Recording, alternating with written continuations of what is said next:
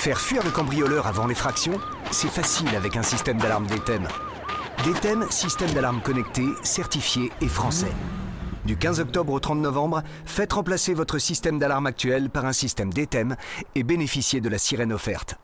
Plus d'informations sur www.dtem.fr et chez nos installateurs du réseau Proxéo. DTEM, c'est facile.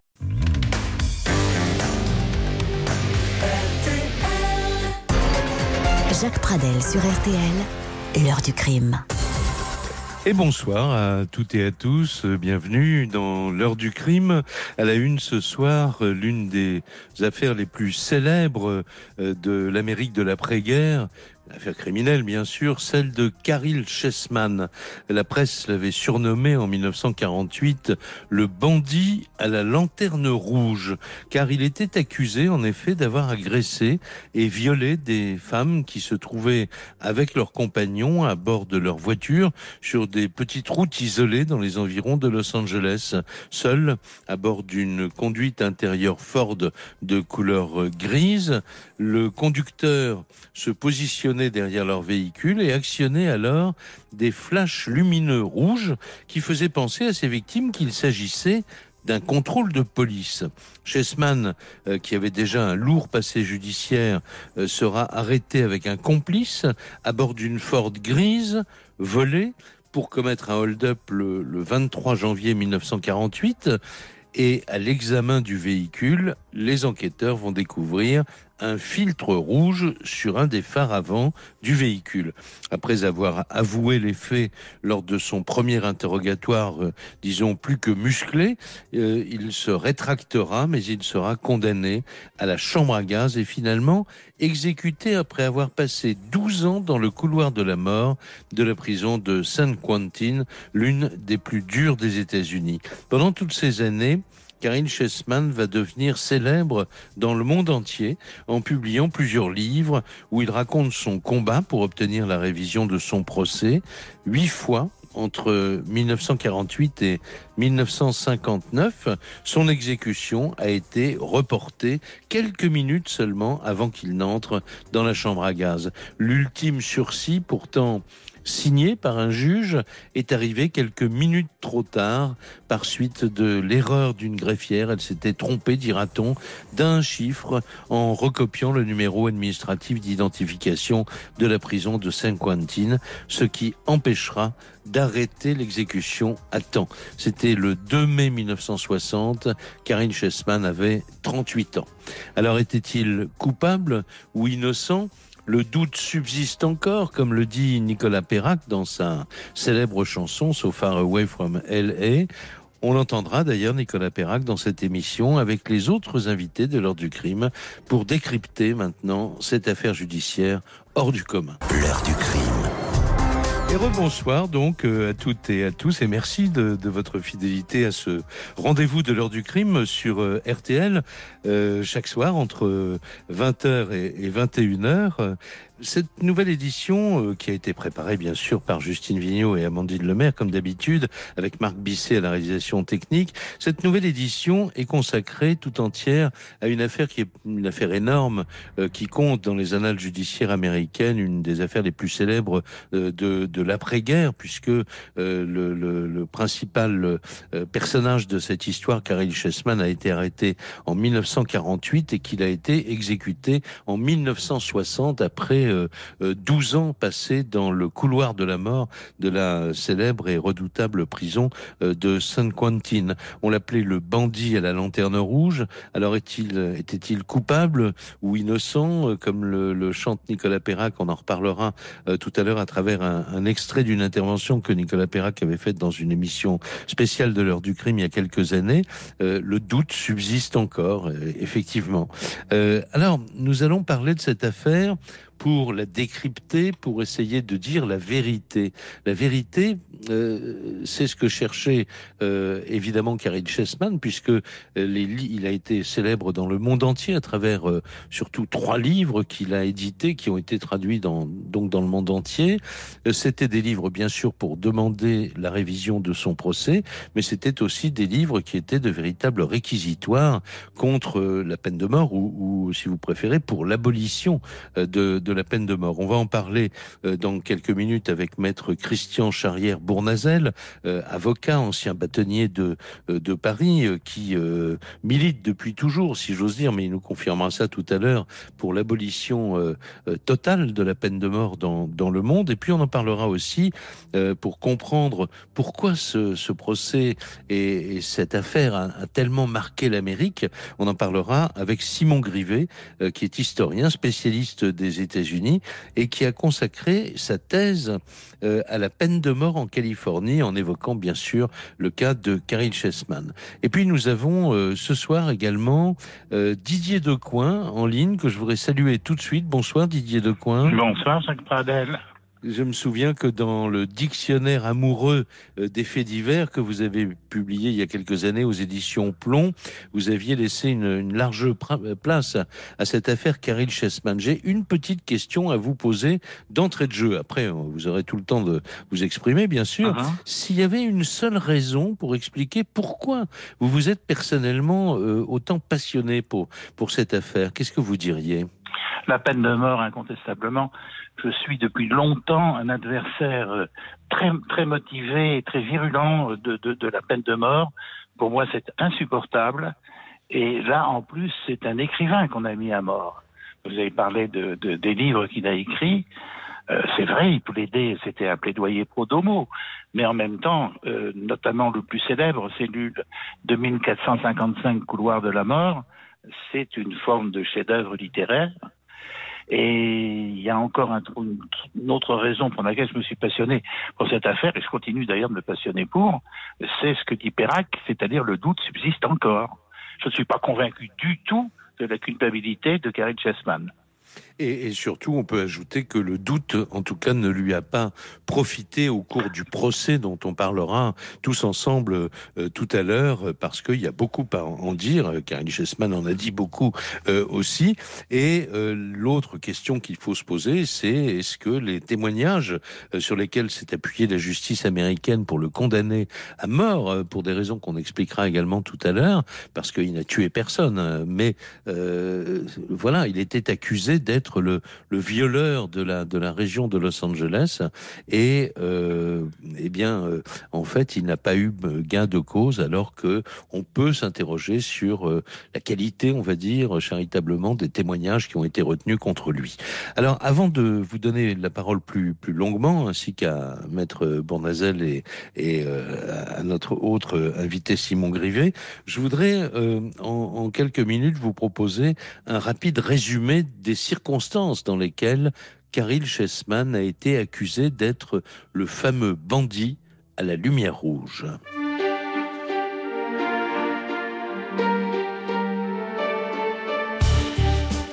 Janvier 1948. Depuis plusieurs semaines, dans la région de Los Angeles, les agressions se multiplient contre des couples d'automobilistes. À chaque fois, le même scénario se répète. Un homme, seul, à bord d'une conduite intérieure Ford de couleur grise, euh, sillonne les routes semi-désertes des environs euh, donc euh, de Los Angeles et les, parkings des résidences privées. il se gare derrière des voitures à l'arrêt, souvent d'ailleurs des couples d'amoureux qui sont en train de flirter et il déclenche des signaux lumineux rouges qui font penser à un contrôle de voiture de police. Et puis ensuite, l'homme en question, le conducteur de cette voiture, vole les portefeuilles et les bijoux et il entraîne la passagère dans sa voiture. Là, il l'oblige à avoir des rapports sexuels et puis ensuite, en général, il la laisse filer et il disparaît dans la nuit noire en toute impunité, du moins jusqu'au 19 janvier 1948. Un soir, vers 21h, un ex-GI, Jarnigan, accompagné de sa meilleure amie, Regina, stoppe sa voiture sur la route de Flint Ridge, à 20 km de Los Angeles, sur le barrage du Pont du Diable. Pendant quelques minutes, euh, ils admirent le paysage grandiose du lac artificiel et de la magnifique forêt de pins euh, qui brille sous la lune. C'est le mari de Regina, fatigué, qui a conseillé à son épouse cette balade avec son meilleur ami avec qui il a combattu, jadis au Vietnam. Dans le rétroviseur, Jarnigan aperçoit soudain une voiture grise qui s'arrête silencieusement derrière eux. Des éclats de lumière rouge euh, jaillissant du phare gauche de la voiture le rassurent. C'est donc un contrôle banal de police, pense-t-il. Il sort ses papiers de son portefeuille pour les présenter à l'homme qu'il voit dans son rétroviseur s'approcher maintenant de leur voiture. Oh les mains L'homme braque sur le couple un gros revolver. Il exige que Regina sorte immédiatement du véhicule. Il a le visage partiellement dissimulé par un foulard. Il parle avec un léger accent italien. Et il menace Jardigan de l'abattre s'il bouge de son volant faut savoir que Regina est atteinte de poliomyélite et, malgré ce handicap, elle se, euh, à cause de ce handicap, elle se déplace bien sûr avec euh, difficulté.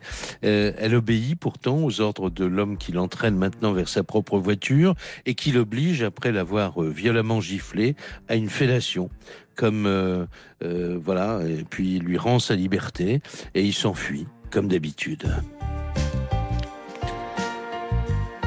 Le coup de théâtre intervient donc, euh, comme je l'ai dit, le 23 janvier 1948, en début de soirée, après une course-poursuite spectaculaire sur les hauteurs d'Hollywood. Deux voleurs qui viennent de braquer une boutique de fringues euh, sont arrêtés à bord d'un coupé Ford gris signalé volé deux jours plus tôt. La Ford est semblable à celle du bandit à la lanterne rouge, dont la police ne connaissait jusqu'alors que la description qu'en avaient faite euh, les victimes. À l'examen du véhicule, les enquêteurs découvrent un filtre rouge sur un des phares avant du véhicule. Le conducteur s'appelle Karil Chessman. L'heure du crime. Jacques Pradel sur RTL. Avec euh, Didier Decoing que nous retrouverons euh, dans un instant, avec Simon Grivet, l'historien spécialiste des États-Unis, et avec maître Christian Charrière-Bournazel. Didier Decoing, si vous me permettez, je, reviens à vous. Je, reviens à vous tout de suite. Euh, en fait, on l'a dit, la voiture était volée, donc Karine Chessman, après avoir avoué dans un premier temps, mais il paraît que la garde à vue avait été quand même assez musclée, va, va dire mais non, c'est pas moi j'ai peut-être volé la voiture de l'homme à la lanterne rouge, mais c'est pas moi. Alors, qu'est-ce que vous savez, vous, dans le dossier de, ces 17 chefs d'accusation et de ces nombreux témoignages et preuves, disait-on à l'époque, euh, qui ont permis de le confondre Écoutez, d'abord, c'était pas un saint. Hein. C'est vrai, vous, l'avez dit. C'était un, garçon qui, avait fait des cambriolages, qui avait euh, embêté des femmes, etc. Donc, c'est pas un saint. Mais surtout, ce qui a conduit Chessman sur le, fauteuil de la chambre à gaz, c'est quelques années auparavant l'enlèvement du petit Lindbergh. C'est le, bébé Lindbergh, le bébé de l'aviateur, avait été enlevé et retrouvé mort, et ça avait été un choc terrible en Amérique, mais pas seulement. Et à partir de cet enlèvement du bébé Lindbergh, une loi avait été promulguée en disant que dans, l'État, en tout cas, euh, où c'est euh, il y a eu le bandit à la lanterne rouge, que euh, tout enlèvement était passible soit d'une perpétuité réelle, soit même plus, plus généralement de la peine de mort. Euh, et on a considéré que le fait que Chessman ou, ou enfin, ait enlevé une jeune femme de sa voiture pour la mettre dans la sienne à lui, il y avait peut-être quoi 10 mètres entre, entre les deux, c'était un enlèvement. Hmm. Ce qui est, ce qui est juridiquement, c'est énorme parce que euh, un enlèvement, c'est emmener quelqu'un, l'enfermer de, de, un bon. Euh, là, du faire faire 10 mètres. Ce qui pouvait sauver sa tête, c'était s'il avait eu des circonstances atténuantes, mais le jury a refusé les circonstances atténuantes. Oui, mais parce que beaucoup, cette histoire d'enlèvement a pesé pendant tout le procès. Tout le monde revenait à dire oui, mais le bébé Lindbergh. Bon là, il s'agissait pas du bébé Lindbergh, mais c'est vrai qu'il avait déplacé quelqu'un et, de simple fait de déplacer quelqu'un d'une voiture à une autre a été légalement ou illégalement, ça dépend comment on l'entend, considéré comme euh, un enlèvement et donc c'est tombé sous le coup de la loi terrible euh, qui, qui est portée peine de mort. Alors, maître Christian Charrière-Bournazel, euh, bonsoir maître. Bonsoir, Monsieur Pradel. Revenons sur les, les chefs d'accusation. Euh, est-ce qu'il y a eu un véritable acharnement judiciaire? Que valent les témoignages qui ont été, euh, qui ont permis à la justice de d'inculper donc à l'époque Karel Chessman? Qu'est-ce que vous pouvez dire à ce sujet? Alors, je, je, je suis obligé d'être très prudent sur le procès lui-même, auquel je n'ai évidemment pas assisté, puisqu'à l'époque, en 48, je n'avais que deux ans, et que de toute façon, je n'y aurais pas assisté, euh, même si j'avais pu être emmené en Amérique. Euh, simplement, euh, ce que l'on en sait, c'est que Kari Chessman n'a pas été défendu par un avocat qui s'était récusé. Il s'est défendu tout seul et mal. on l'a trouvé assez prétentieux, euh, arrogant, bref, euh, il n'a pas attiré la sympathie des jurés, qui étaient, il faut le rappeler, 17 femmes, 11 femmes, pardon, et un homme, pour 17 chefs d'inculpation. Et ce n'est pas la seule raison pour laquelle le procès aurait été irrégulier, mais il y a eu en plus des notes d'audience mal prises, un greffier alcoolique, un procureur orienté, des juges qui n'ont pas voulu remettre en cause un jugement rendu, bref, une série de dysfonctionnements euh, très graves, puisque, il faut se le rappeler, il n'y a eu que deux femmes pour témoigner contre lui, dont l'une d'elles, on l'a appris après, euh, qui était euh, une femme un peu étrange. On a dit qu'elle avait été atteinte d'une psychose schizophrénique depuis l'âge de 12 ans, Marie-Alice Meza.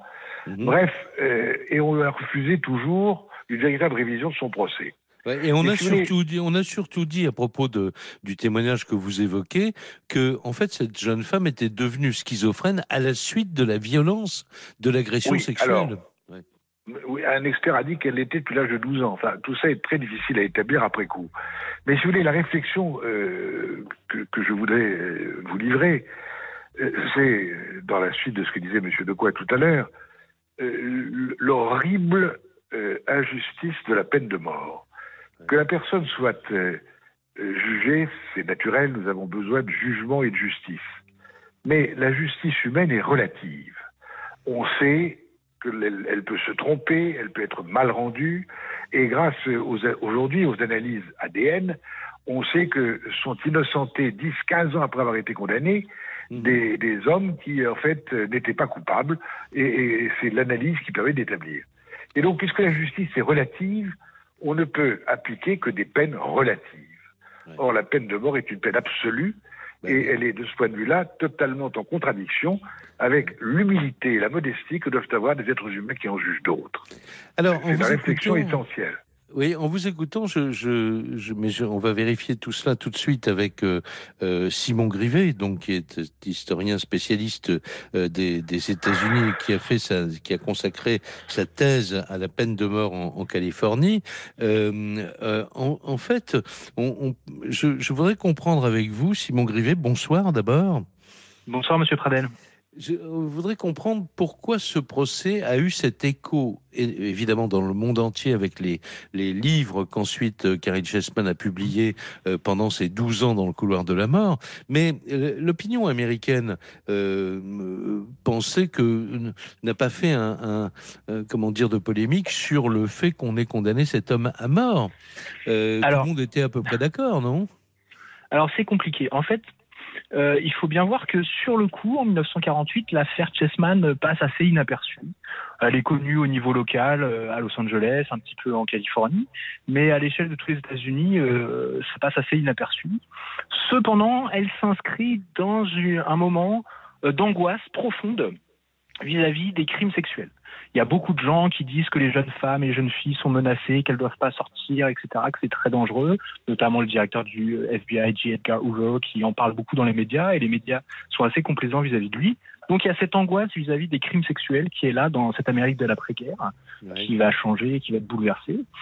Et puis l'affaire Chessman prend assez lentement euh, à mesure que Chessman réalise quelque chose de tout à fait extraordinaire, qui est de survivre dans le couloir de la mort. C'est-à-dire aujourd'hui, on est habitué euh, à ce, phénomène étrange états-unien de condamner à mort, si vous voulez, qui reste 20, 30, 35 ans à attendre une éventuelle exécution. Dans les années 40-50, ça n'existait pas. C'est-à-dire que la personne était condamnée à mort et elle était exécutée dans l'année ou dans les deux années qui suivent. Et voilà quelqu'un, Chessman, qui, en étant son propre avocat d'appel, on vient de dire qu'il n'avait pas été très bon pendant son procès, c'était vrai, mais euh, comme euh, pour, mettre, pour se défendre auprès des différentes cours d'appel de Californie et des cours d'appel fédérales. Il a été très bon et il a saisi cette question euh, du fait qu'il n'y avait pas euh, de procès verbal de son procès, puisque le greffier était alcoolique, il était mort. il n'a jamais pu livrer un, un, procès verbal complet. Donc Chessman a utilisé cette question pour euh, survivre pendant 12 ans. Et donc c'est cette perspective extraordinaire qui l'a rendu célèbre. Et puis effectivement, après, il a eu cette non seulement c'était ce qu'on appelle un, avocat prisonnier, ce qui avait déjà existé, mais pas aussi bien que lui, il était vraiment très brillant. Et après, il a ajouté une deuxième caractéristique extraordinaire, c'est qu'il est devenu un écrivain prisonnier. Et ça, on n'avait jamais vu, notamment dans le la mort, ça n'existait pas. Et bah, ça a posé tout un tas de problèmes, mais ça l'a rendu extraordinairement célèbre très rapidement. Mais sur l'épreuve, j'imagine que vous aussi, vous étiez trop jeune à l'époque pour suivre le procès.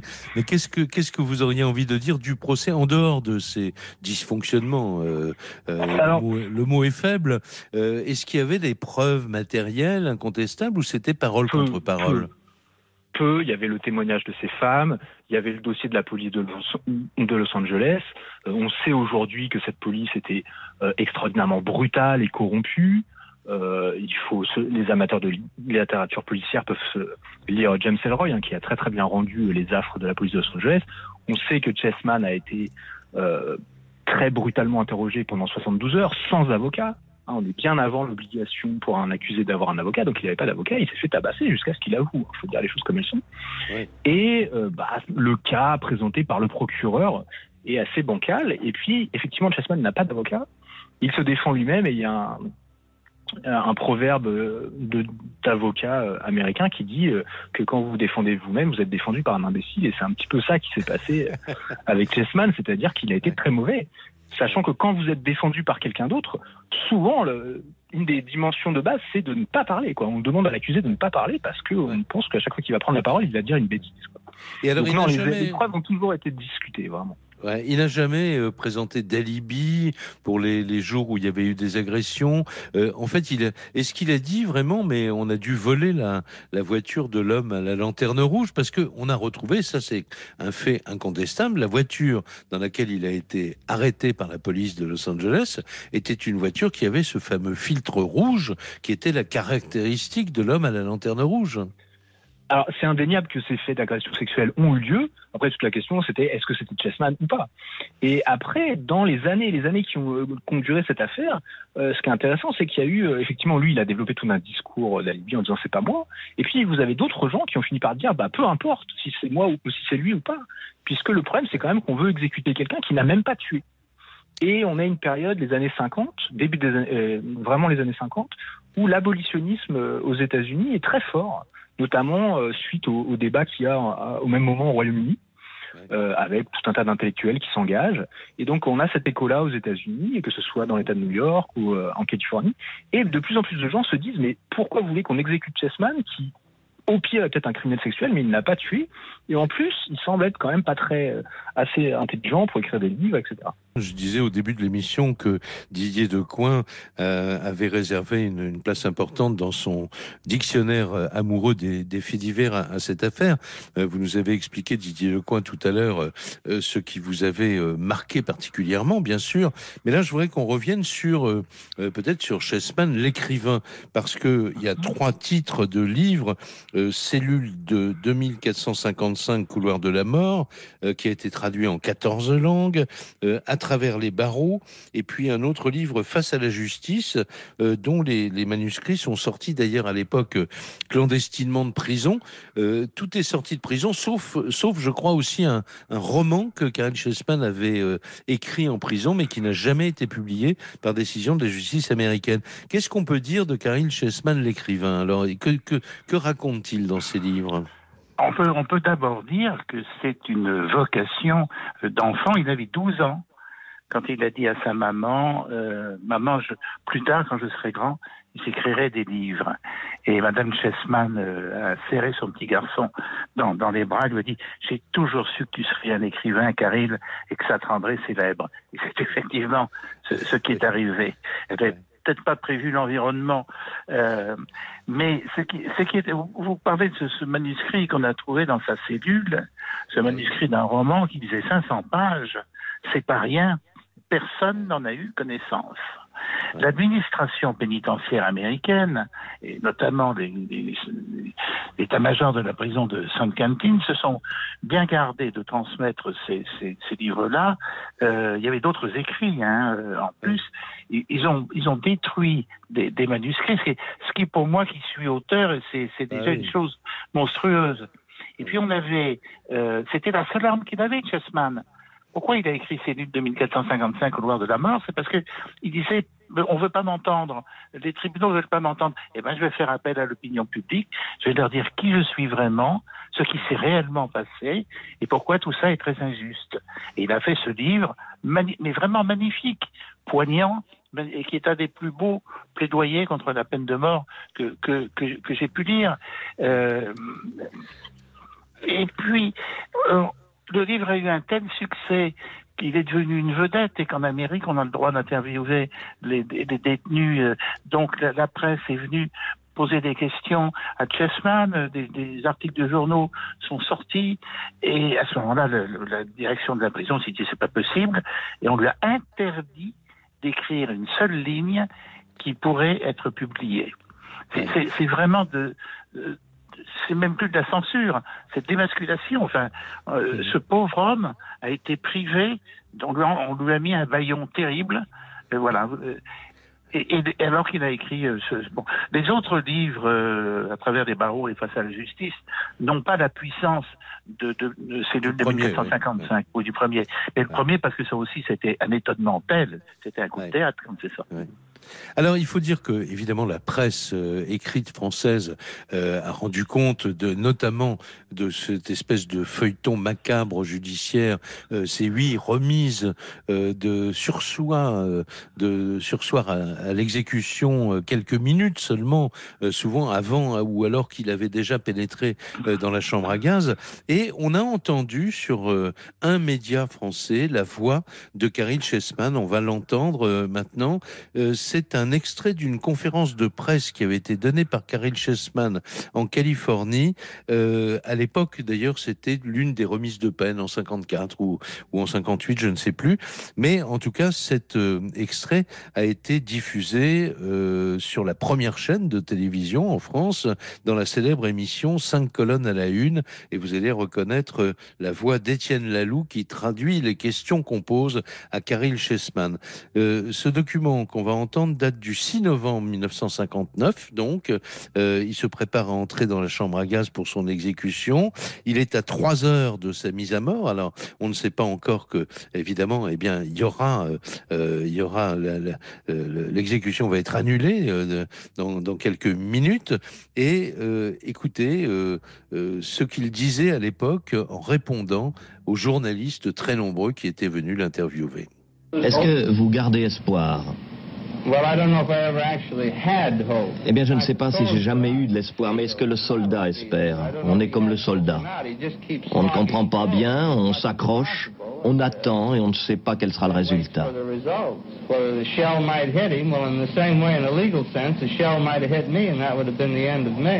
Est-ce que vous croyez qu'il convienne de supprimer la peine de mort pour des raisons humanitaires?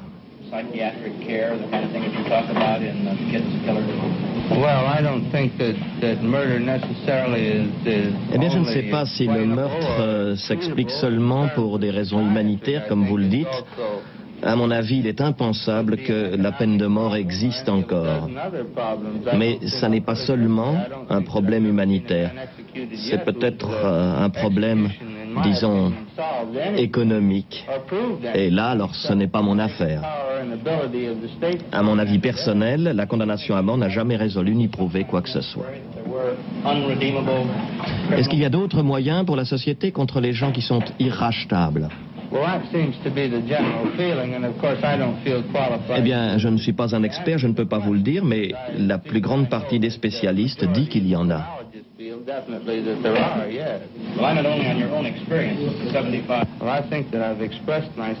Eh bien, j'ai déjà eu l'occasion de dire que je suis contre la peine de mort, expressément. Même lorsqu'il y a crime.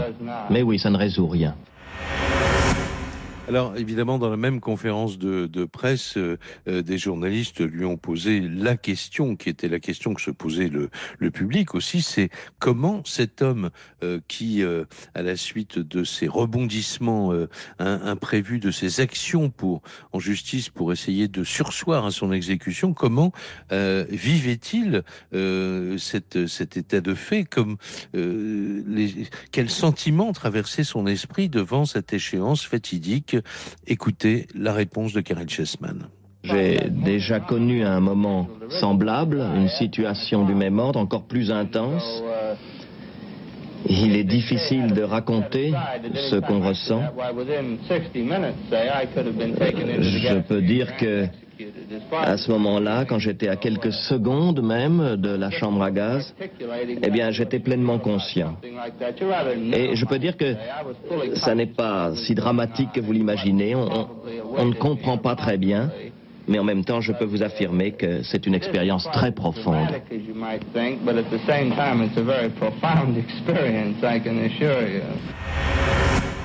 Voilà, dans un instant, nous retrouverons les invités de l'heure du crime et vous entendrez euh, ce que Nicolas Perrac nous avait euh, dit au cours d'une émission spéciale consacrée par l'heure du crime euh, sur RTL le 28 octobre 2013 à l'affaire Karil Chessman. Pourquoi parlait-il de cette affaire Chessman dans So Far Away from LA Réponse dans quelques instants. Quelques lueurs d'aéroport l'étrange fille aux cheveux d'or. Dans ma mémoire traîne encore. C'est l'hiver à San Francisco, mais il ne tombe jamais d'eau aux confins du Colorado. Et le Golden Gate s'endort. Sur Alcatraz traîne des sanglots couleur de prison. Monsieur Caril Chessman est mort, mais le doute subsiste encore. Avait-il raison ou bien tort? So far away from LA, so far ago from Frisco. I'm no one but a shadow.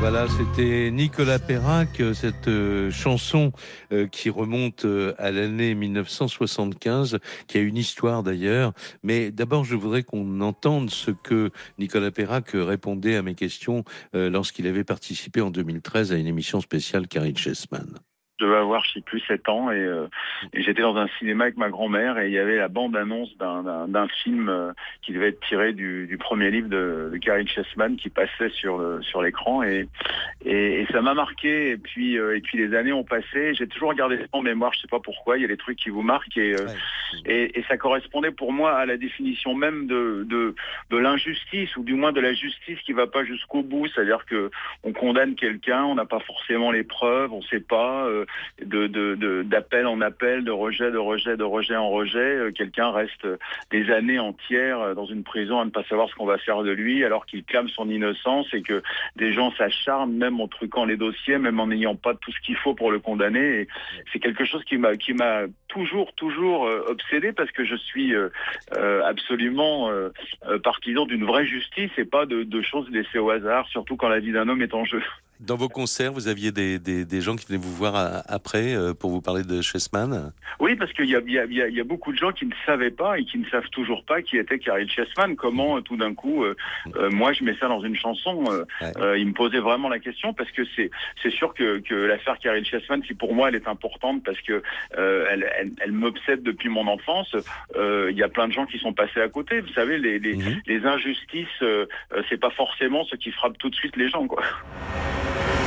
Voilà ce que disait donc euh, Nicolas Perrac à propos de cette chanson euh, qui est un des plus grands succès de la, de la chanson française, il faut bien le dire.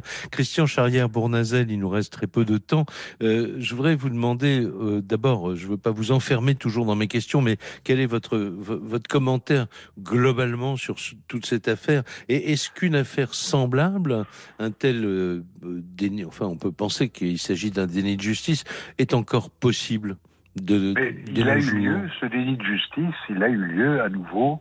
J'étais bâtonnier à l'époque et nous avions manifesté pour un, malheureux noir américain pour euh, euh, réclamer qu'il ne soit pas exécuté car il proclamait son innocence et il a quand même euh, été exécuté et le président, malgré une affaire qui était pleine de doutes, n'a pas fait grâce.